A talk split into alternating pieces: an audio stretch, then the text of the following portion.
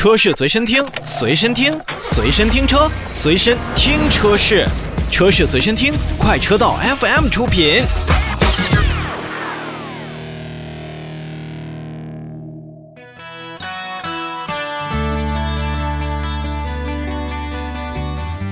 今天车闻天下的最后呢，跟大家聊一款新车，东风悦达起亚的新款的 K 三，两种动力，五款车型，官方的指导售价区间是十点九八万元到十三点一八万元。K 三呢，在之前我们也是试驾过，在试驾的时候呢，也是会感觉这一代的 K 三，其实在驾驶的这种感觉上，包括在当时的这种车机的车联网的这种感觉上，还是做的相当不错。而且一点五升的发动机在使用起来呢，也不是像我们。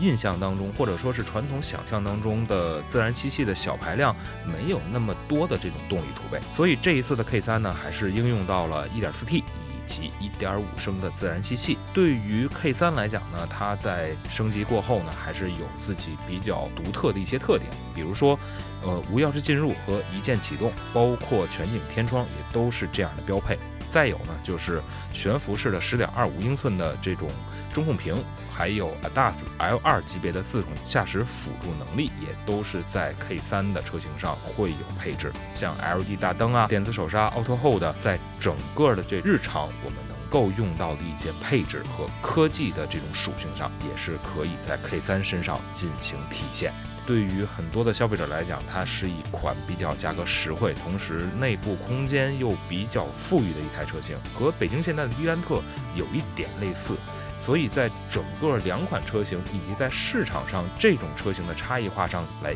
讲的话，K3 现在目前外观方面还是比较有自己的个性，同时呢，在配置上也可能会要比其他的竞争对手要略高一些。那就看实际到店的时候购买的这种成交价能不能达到我们的心理预期，是否会像之前咱们说的 K 五凯酷一样，能有那么大的这个话题度？其实，在整体的。配置方面呢，除了刚才所应用到的一些呃配置场景之外呢，K3 呢还是提供了二十一个选装配置，也可以有五种选装包让大家来进行选择。再有就是零首付啊、零利率啊这样的一些金融政策，也是会让咱们年轻的消费者或者说是想购买 K3 这一级别的消费者有更多的选择的空间。